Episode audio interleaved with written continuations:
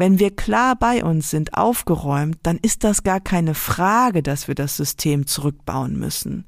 Und zwar geordnet, damit es kein Chaos gibt. Leider ist die Mehrheit woanders. Hey, schön, dass du da bist hier im Podcast People for Now.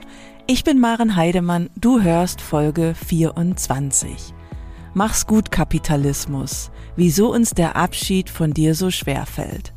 Heute widme ich mich dem System, das unser Leben durch und durch bestimmt, dem Kapitalismus.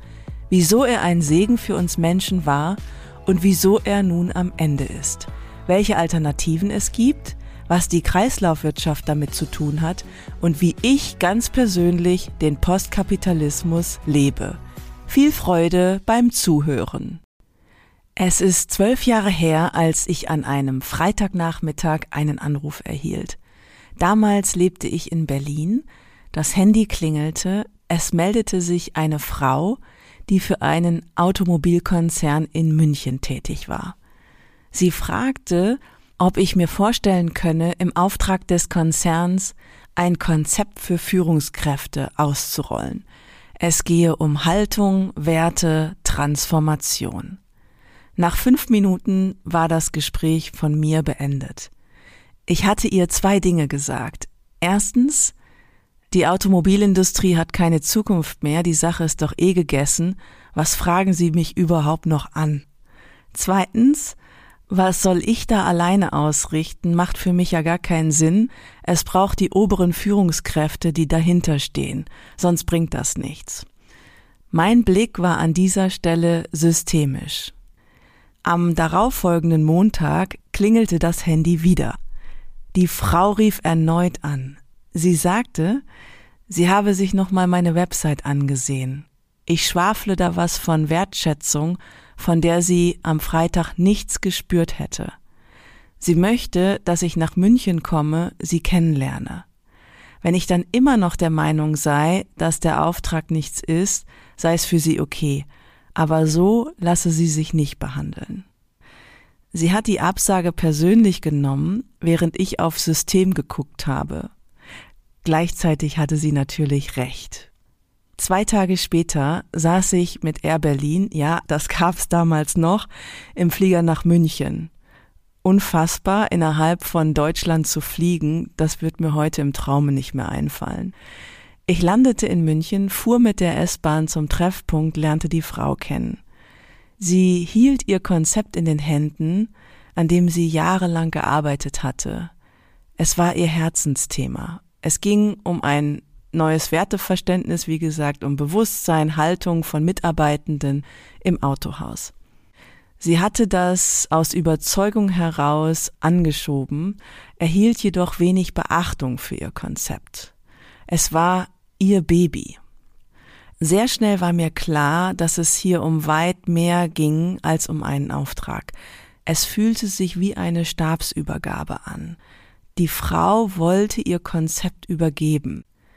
Meine Intuition war, irgendwie ist sie krank, spürt es unterbewusst, weiß es aber selbst noch nicht. So war es tatsächlich. Ich nahm den Auftrag von ihr an, auf persönlicher Ebene habe ich mich überzeugen lassen.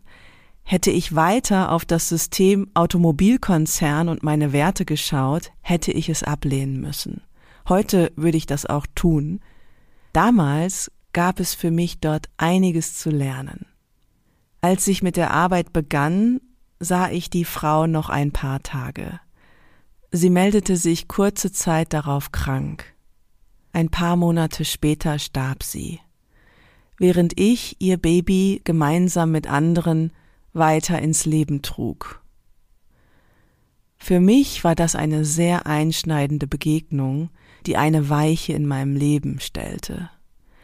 Das eine war die menschliche Ebene, dass ich mich auf meine Intuition und auf Begegnungen verlassen kann, dass in jeder Begegnung eine Perle steckt, dass Menschen uns etwas sagen wollen, und das andere war, ich sollte die Automobilindustrie in allen Facetten kennenlernen. Was hat das nun mit dem heutigen Thema zu tun? Mach's gut Kapitalismus. Auf den ersten Blick erstmal nichts, auf den zweiten Blick sehr viel. Zum einen ganz persönlich. Die Frau hat sich offiziell wegen Überarbeitung krankschreiben lassen. Diesen Eindruck hatte ich auch, als ich sie kennenlernte. Sie war weit über ihre Grenzen gegangen. Tatsächlich war sie aber, wie ich im Nachhinein und wie wir jetzt wissen, auch physisch schwer erkrankt. Dennoch, Überarbeitung ist ein häufig auftretendes Phänomen im System des Kapitalismus.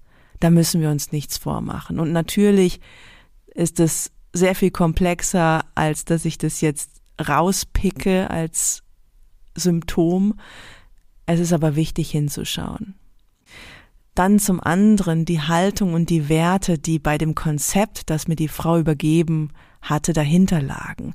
Sie hatte den Ansatz eines Menschenbildes gewählt, das nicht dem kapitalistischen entsprach. Es war ein zarter Anfang, innerhalb eines großen Systems ein Zeichen zu setzen, was so jedoch nicht funktioniert, wenn die obere Führung und der Vorstand nicht dabei sind. Und dann gab's noch den systemischen Blick von mir selbst. Mir war schon damals klar, dass die Automobilbranche, so wie sie ist, nicht überleben wird. Noch tut sie das, aber sie wird sich in den nächsten Jahren radikal wandeln.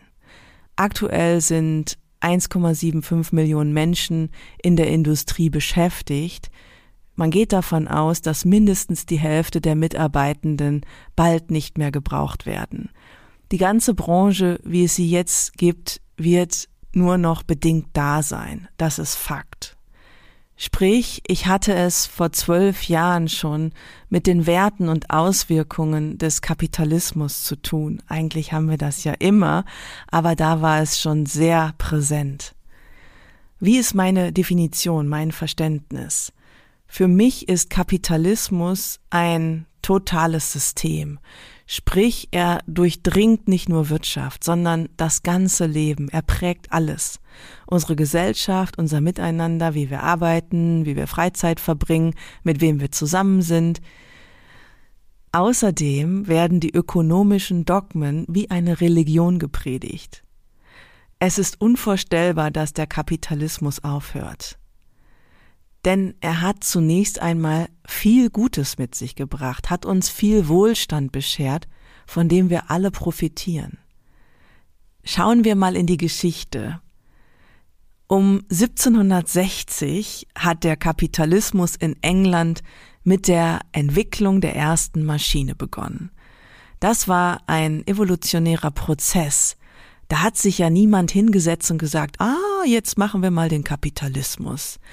Die ersten hundert Jahre hatten Menschen gar kein Wort für dieses System. Klar war, Menschen nutzten Technik, um Waren herzustellen, die man mit einem Gewinn verkaufte und es bis heute tut. Der Kern des Kapitalismus ist Wachstum. Durch Einsatz von Technik sind wir alle reicher geworden, sind wir gewachsen, also nicht wir, sondern vor allem sind unsere Finanzen gewachsen und damit der Wohlstand, auch wenn wir nach wie vor ungleich sind. Es gibt einfach Menschen, die reicher sind als andere. Dennoch, der Kapitalismus war wichtig, aber leider kann man nicht die ganze Welt ausplündern. Denn diese Erde hat Grenzen, natürliche Grenzen, Rohstoffgrenzen, Umweltgrenzen. Um die Maschinen am Laufen zu halten, hat der Mensch die gesamte Umwelt ruiniert. Wir sind am Ende des Systems, in dem wir noch leben. Da gibt es gar keinen Zweifel und auch gar keine Wahl mehr. Die Natur zeigt uns die Grenzen auf. Wir können auf dieser Welt nicht unendlich wachsen, weil die Ressourcen endlich sind. So, also die Zeit des Kapitalismus ist vorbei, der Zyklus ist beendet, auch wenn das viele nicht wahrhaben wollen, weil es ja so komfortabel ist. Einfach so weitermachen wie bisher wird nicht mehr gehen. Wir leben ja vollkommen über unsere Verhältnisse. Und das Problem ist, der Kapitalismus wird sich nicht selbst abschaffen, weil er ein Systemzweck ist. Also gibt es nur zwei Optionen. Erstens, entweder wir Menschen steigen aus, schaffen selbst das System ab, schränken uns ein, kommen zur Vernunft, und zwar demokratisch, kollektiv, von staatlicher Seite geplant. Oder es passiert eine ökologische Katastrophe.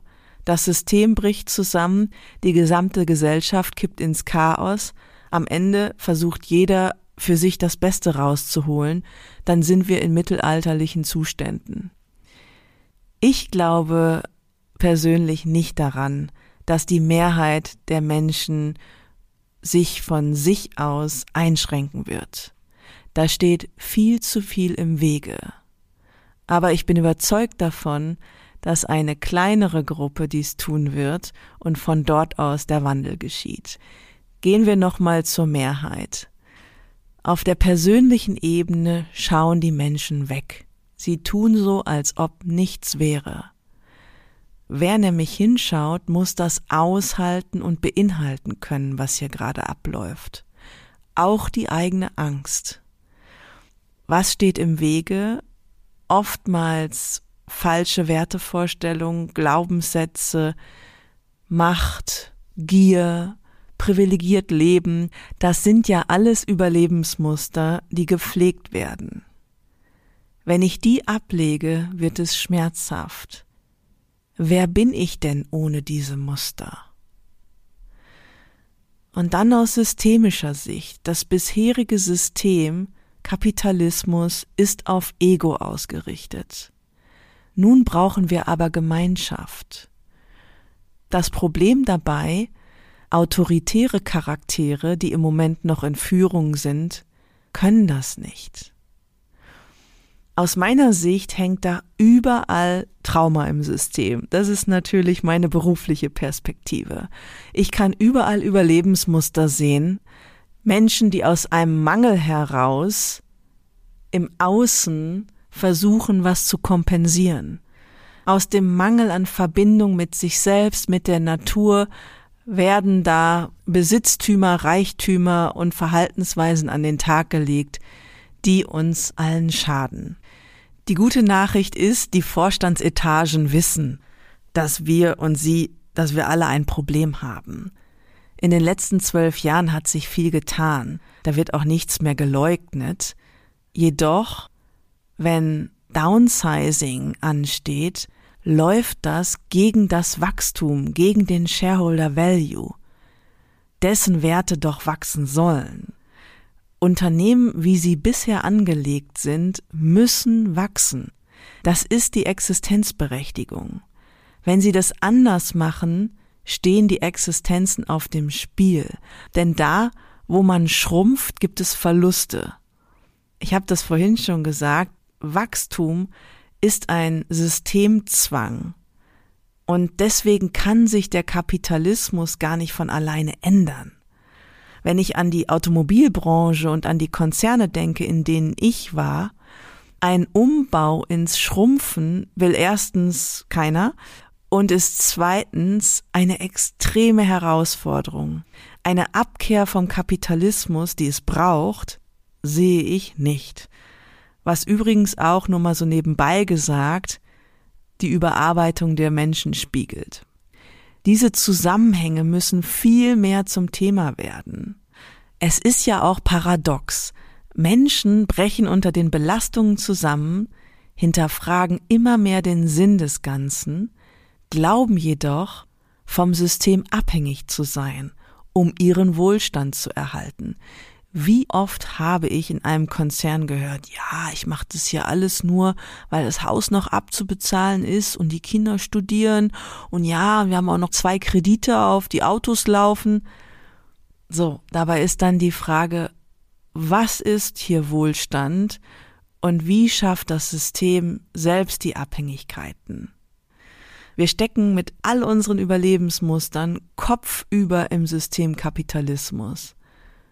Oder hat dieser gar erst die Überlebensmuster befeuert? Also, was ist denn nun eine Lösung? Den meisten Menschen ist wohl im Ansatz nicht klar, dass es nicht mehr so weitergehen wird wie bisher. dass wir vor wirklich gravierenden Veränderungen stehen. Eine Zeit lang dachte man ja, ach komm, wir lassen alles so wie bisher, machen einfach grünen Kapitalismus.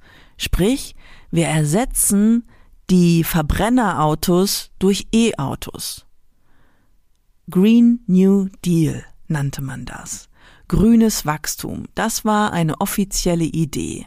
Wir machen einfach weiter wie bisher.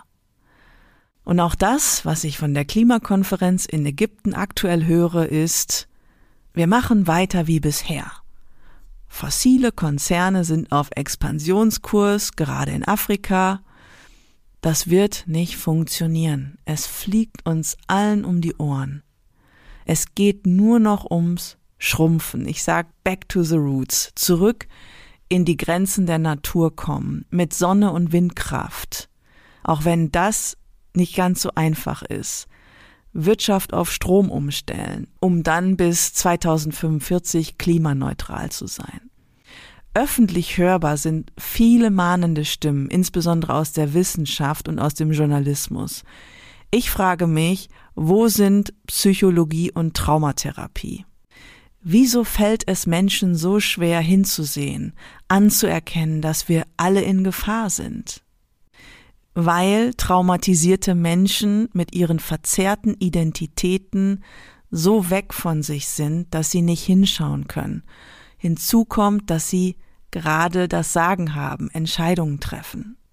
Wenn Menschen mit sich und ihrer eigenen Natur in Verbindung wären, sich spüren würden auf einer tiefen Ebene, kämen sie gar nicht auf die Idee, weiter auf Wachstumskurs zu fahren. Ganz körperlich wollen wir keine Veränderung. Das ist bedrohlich fürs Nervensystem. Da ist fast eine Todesgefahr, wenn es darum geht, aus der Komfortzone heraustreten zu müssen. Ich glaube, dazu habe ich auch schon mal eine Folge gemacht. Sich einschränken und den Lebensstil zu verändern, ist für viele eine echte Katastrophe. Also schön weitermachen wie bisher. Menschen halten, und das ist meine Erfahrung, so lange fest, bis eine Krise eintritt. Und zwar eine, die spürbar wird. Wenn zum Beispiel nicht mehr genug Wasser da ist und rationiert werden muss. Wieso sollte ich mich denn bis dahin einschränken? Was habe ich denn davon? fragt der Mensch, der zur Maschine geworden ist. Derjenige, der in der Matrix leistet, optimiert, funktioniert, in überholte Rollenbilder verstrickt ist, emotional abgeschnitten, sozial verengt, unter Druck steht, in diesem verrückten System selbst verrückt geworden ist, bis er nicht mehr weiter weiß vor lauter Enge und Rigidität. Kein Wunder, dass zwei der drei Fälle, die sich in den letzten Wochen in Unternehmen suizidiert haben, Männer waren, noch keine 50 Jahre alt, stark konservative Wertevorstellungen, Karrieremenschen, die durch und durch vom Kapitalismus infiziert waren. Was für eine Tragik. Wie werden Menschen denn nun wach? Wie kommen wir zu einer Mehrheit? Aus meiner Sicht erstens durch Menschen, die mit neuem Wirtschaften experimentieren, abseits des Kapitalismus ausprobieren, Ökologische Kreislaufwirtschaft ist das Stichwort. Dazu gleich noch mehr. Darüber hinaus sind die Menschen wichtig, die hinschauen, die wach werden, die zwar gesamtgesellschaftlich noch in der Minderheit scheinen, aber von der Qualität her eine große Kraft sind. Diese aufkeimenden Bewegungen werden derzeit besonders von konservativen Teilen der Politik abgewertet, belächelt oder gar instrumentalisiert. Die CDU hat eine Art Kulturkampf gegen die Woken ausgerufen. Von außen betrachtet könnte ich mich nur fremdschämen. Da wettern emotional total verengte Menschen, dissoziiert, sprich so muss ich das aus meiner Sicht sagen, bindungstraumatisierte Menschen gegen andere. Sie nutzen diejenigen als Projektionsfläche, die sich als wach bezeichnen. und es teilweise auch sind, die Ungerechtigkeiten ansprechen, sich für Gleichheit einsetzen, gegen Sexismus sind. Aus Sicht der Konservativen ist diese linke Bubble eine Bedrohung. Oder aber eine fundierte Wissenschaftlerin wie Maja Göpel wird von der FDP als Kommunistin beschimpft. Aus traumatherapeutischer Sicht ist ganz klar, was hier passiert. Tief verletzte Kinder, deren Identität in Frage steht, externalisieren ihre Wut, um abzulenken. Sie polarisieren aus strategischen Gründen. Das ist tragisch mit anzusehen und sehr durchschaubar. In der CDU befinden sich derart unreife Persönlichkeiten, wobei ich befürchte, dass diese Unreife hier einfach nur besonders stark ausgeprägt ist. Unreife zieht sich durch alle Parteien und Führungspositionen, egal ob in Wirtschaft oder Politik. Wenn man bei sich selbst nicht hinschauen kann, wird plötzlich die Wokeness von anderen zu einer umfassenden Bedrohung. Ganz absurd wird es, wenn das woke Deutschland, das in Berlin verortet ist, aus Sicht der Konservativen, die gesamte Freiheit bedrohen soll. Also da wird etwas überhöht, was ich nicht mehr nachvollziehen kann. Außerdem wird die Generation bezichtigt, mit Brutalität im Kampf gegen die Klimakatastrophe vorzugehen, dass die Sprache militarisiert ist, die Aktionen viel zu radikal. Da wird schon, so habe ich das gerade bei Instagram gelesen, von der Grünen Armee-Fraktion gesprochen. Dabei provozieren die Aktivistinnen einfach nur mit starken Aktionen wenn man da mal genauer hinschaut, dann sieht man, dass zum Beispiel die Bilder, die sie mit Tomatensuppe übergießen, hinter Glasscheiben sind. dass das eher symbolische Anschläge sind. Ich will es nicht verharmlosen, aber ich meine, man kann ja alles ein wenig überziehen. So, was also tun, um die Mehrheit zu bewegen? In einer vorherigen Podcast-Folge habe ich schon von dem ehemaligen McKinsey-Berater Frederic Laloux erzählt, der in seinem Buch Reinventing Organizations verschiedene Unternehmen vorstellt, die eine neue Form des Wirtschaftens und Miteinanders ausprobieren. Das ist auch mein Weg, den Fokus auf die zu richten, die Neues wagen. Das ist natürlich nicht die Mehrheit. Nun engagiert sich Frederic Laloux gemeinsam mit seiner Frau für den Klimaschutz, will eine Mehrheit erreichen. Sein Programm heißt The Week. Es besteht aus einem konfrontierenden Film über Klima und Natur sowie Dialogräume dazu. Ziel ist es, wach zu rütteln und bewusst zu machen, auf welche Katastrophe wir zusteuern ein Zeichen zu setzen, dass der Kapitalismus ein Ende hat. Diese Woche werde ich bei der Vorpremiere von The Week dabei sein. Es ist eine globale Vorpremiere, eigentlich noch ein Test, an der Hunderte teilnehmen werden. Ich freue mich schon sehr darauf, bin jetzt schon sicher, dass es ein guter Weg ist, das Richtige ins Gespräch zu bringen. Auch sicher bin ich, dass kein einziger aktueller Entscheider aus Wirtschaft und Politik dabei sein wird. Die sind viel zu sehr damit beschäftigt, ihre Überlebensmuster zu pflegen und das bisherige zu bewahren. Der Schlüssel zum Ganzen liegt, so wie Lalou das auch sieht, für mich in der emotionalen Verbindung mit der Natur. Deswegen arbeitet Lalou auch mit Bildern und mit einem Film, um emotional zu berühren. Das Problem dabei ist natürlich, wer von sich selbst abgeschnitten ist, kann sich weder mit anderen verbinden, noch gibt es ein Gefühl für die Natur. Geschweige denn ist es möglich, eine neue Wir-Kultur zu entwickeln, aber ich wiederhole mich. Nun können wir nicht alle kollektiv in die Therapie schicken, obwohl ich es gerne möchte. Aber wir können versuchen, das Alte loszulassen, neue Wege zu gehen. Was kommt nach dem Kapitalismus? Ich habe ein paar Impulse und Beispiele. Die Ökonomin und Taz-Journalistin Ulrike Herrmann hat gerade den Bestseller Das Ende des Kapitalismus veröffentlicht. Es ist ein sehr empfehlenswertes Buch. Sie schlägt vor, sich an der britischen Kriegswirtschaft von 1939 zu orientieren. Damals hat der Staat eingegriffen, rationiert und sichergestellt, dass alle ausreichend haben. Für sie sei der Weg in ein neues Wirtschaftssystem kontrolliert und bewusst den Kapitalismus abzubauen, und zwar über den Staat. Ich bin mir da ehrlich gesagt nicht so sicher, ob ich dem Staat der Bundesregierung überlassen sollte, ein kontrolliertes Ende des Kapitalismus herbeizuführen.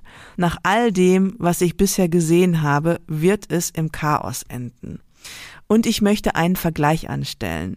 In meiner ersten Podcast-Folge, wieso ich keinen Fuß mehr in Konzerne setze, habe ich davon erzählt, wie ich in einem Konzern mit 25 Männern um die 60 daran arbeitete, dass ihr System von Vetternwirtschaft und Korruption am Ende war.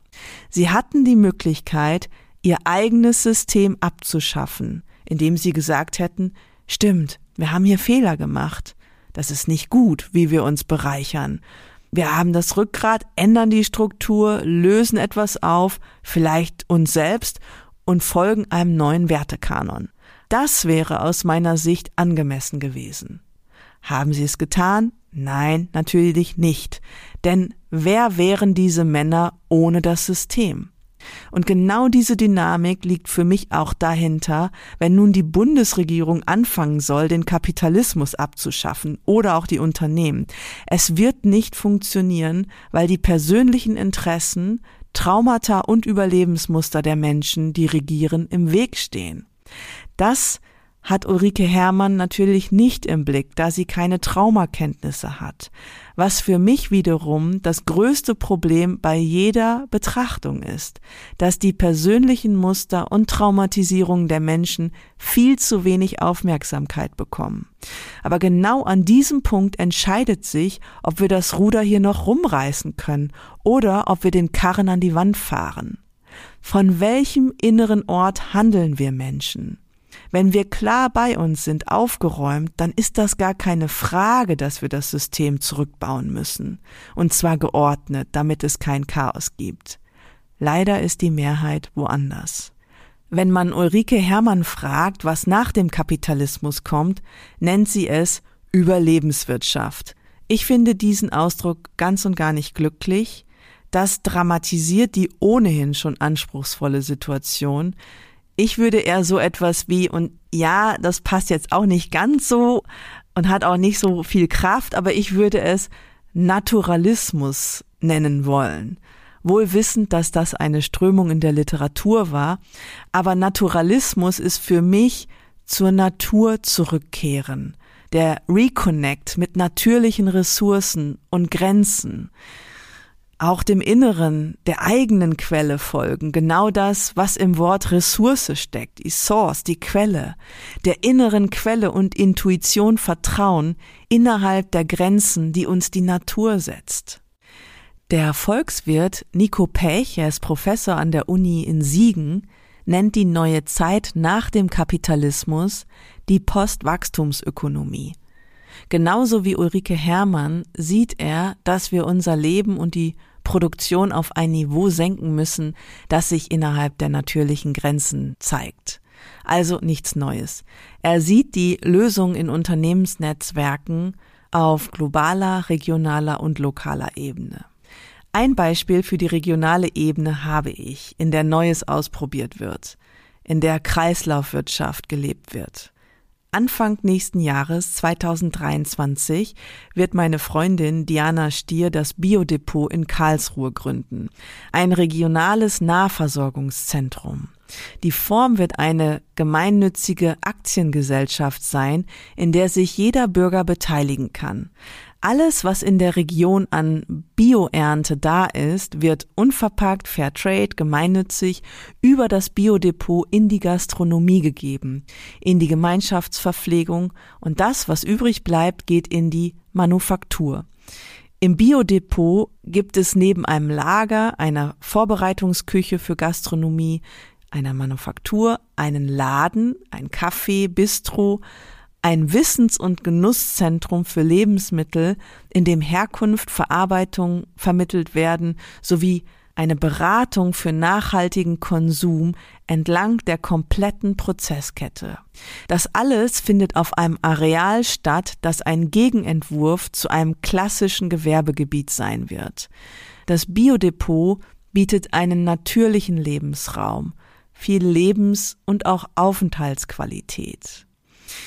Nun habe ich das Wir im Blick gehabt, ähm, so leid es mir tut, ich glaube nicht daran, dass der Staat, wie es sich Ulrike Hermann vorstellt, den Kapitalismus geordnet abschafft.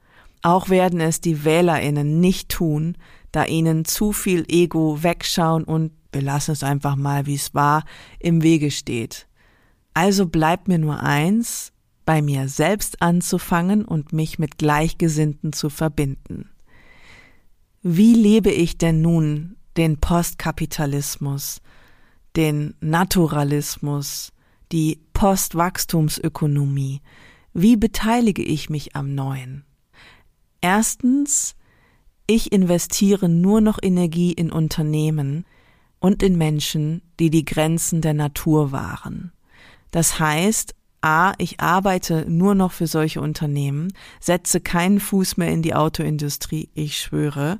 Und B, investiere ich als Verbraucherin sehr bewusst. Ein Beispiel, gerade bin ich dabei, mir ein E-Bike als Autoersatz anzuschaffen. Seit vier Jahren vermeide ich es sowieso, Auto zu fahren.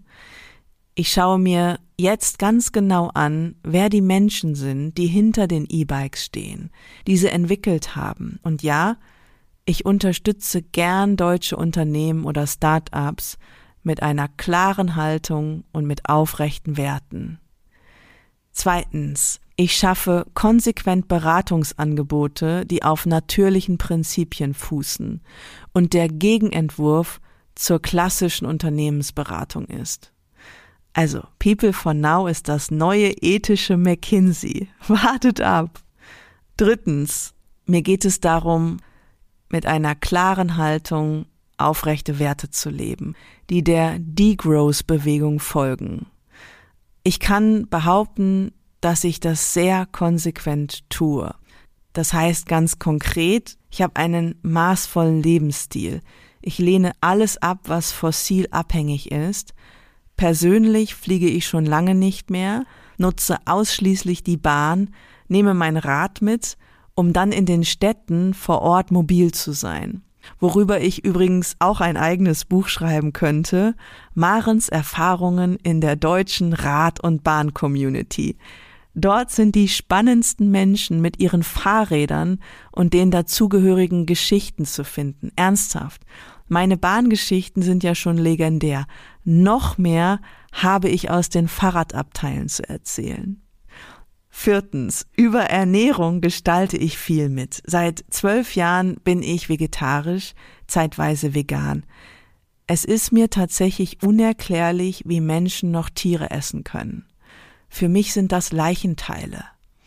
Ich missioniere niemanden, aber ich kann es nicht mehr nachvollziehen, obwohl ich selbst viel Fleisch gegessen habe, aber an einem bestimmten Punkt geht sowas einfach nicht mehr. Dann unterstütze ich den Unverpacktladen hier am Ort, achte sehr auf das, was auf den Tisch kommt, denn das, was wir essen, sind wir. So viel zum Thema Leichenteile. Und noch ein ganz anderes Thema. Ich bin ja in einem Bauunternehmen groß geworden. Mir würde es jedoch niemals in den Sinn kommen, irgendwas zu bauen, um Flächen zu versiegeln. Es gibt keinen klimaneutralen Beton. Also wenn bauen, dann nur umbauen. Wahrscheinlich habe ich auch zu viel transgenerationales Karma intus, denn mein Vater hat alle möglichen Schweineställe und Masthähnchenställe in Niedersachsen gebaut. Ich bin nicht stolz darauf, wenn die Familie, aus der ich bin, für etwas steht, dann für Kapitalismus. Und zwar durch und durch. Teile dieser Familie wären ganz vorne mit dabei, wenn es darum geht, die linke Bubble zu kritisieren oder die woke Bewegung als Projektionsfläche zu nutzen, um sich selbst nicht hinterfragen zu müssen. Also, wenn es um Kapitalismus geht, weiß ich, wovon ich rede. Fazit. Ich würde sagen, ich habe mich schon weitestgehend vom Kapitalismus verabschiedet. Und ja, alleine durch meine Sozialisation steckte ich ganz tief drin. Es war alles andere als leicht, nicht mehr CDU zu wählen, kleiner Spaß. Es war alles andere als leicht, den Kapitalismus in meinem Leben zurückzubauen, zu downsizen. Denn das bedeutet, mit weniger Komfort zu leben und auch neue Werte zuzulassen, anstatt wie eine Maschine zu funktionieren, einfach mal zu sein. Es braucht mir niemand zu erzählen, dass das nicht geht. Es geht. Vor zwölf Jahren bin ich noch von Berlin nach München geflogen, mindestens zweimal im Monat, habe einen Auftrag, der mich ein paar Jahre in der Automobilindustrie beschäftigen sollte, angenommen. Ich habe gutes Geld verdient, die systemische Kritikbrille aus persönlichen Gründen abgesetzt. Das wird nicht noch einmal passieren. Die Show des Kapitalismus ist in meinem Leben zu Ende und ich befürchte in unser aller Leben. Bevor ich mich aus dieser Folge nun verabschiede, ein Hinweis in eigener Sache. Nach 24 Folgen lege ich eine kreative Podcast-Pause ein. Jede Woche Mittwoch eine Folge zu veröffentlichen, ist mittlerweile zu eng für mich geworden. Gemeinsam mit dem Podcast-Team überlege ich eine neue Form, die etwas leichter und lebendiger ist. Es bedeutet nicht das Ende des Podcasts, sondern eine Weiterentwicklung der bisherigen Form. Ich halte euch bei Instagram und Facebook auf dem Laufenden, wie es weitergeht. Wir hören uns in jedem Fall wieder. Es ist nur die Frage, wann. Ich vertraue an der Stelle auf den natürlichen Impuls, der von innen kommen wird. In diesem Sinne beende ich die heutige Podcast-Folge mit ein paar Fragen für dich. Welche Spuren hat der Kapitalismus in deinem Leben hinterlassen? Wie ist deine Beziehung zur Natur? Wie verbunden fühlst du dich mit ihr? Welche Emotionen und Gedanken hast du, wenn du an die Klimakrise denkst? In welcher Form bereitest du dich auf die Postwachstumsökonomie vor? Lebst du sie schon? Wenn ja, wie? Das war's schon wieder für heute. Schön, dass du eingeschaltet hast und mit mir Zeit verbracht hast. Mehr Informationen über People for Now und Women for Now findest du auf unserer Website peoplefornow.com. Lass uns in Verbindung bleiben und die Welt gemeinsam wandeln. Es fängt bei dir an.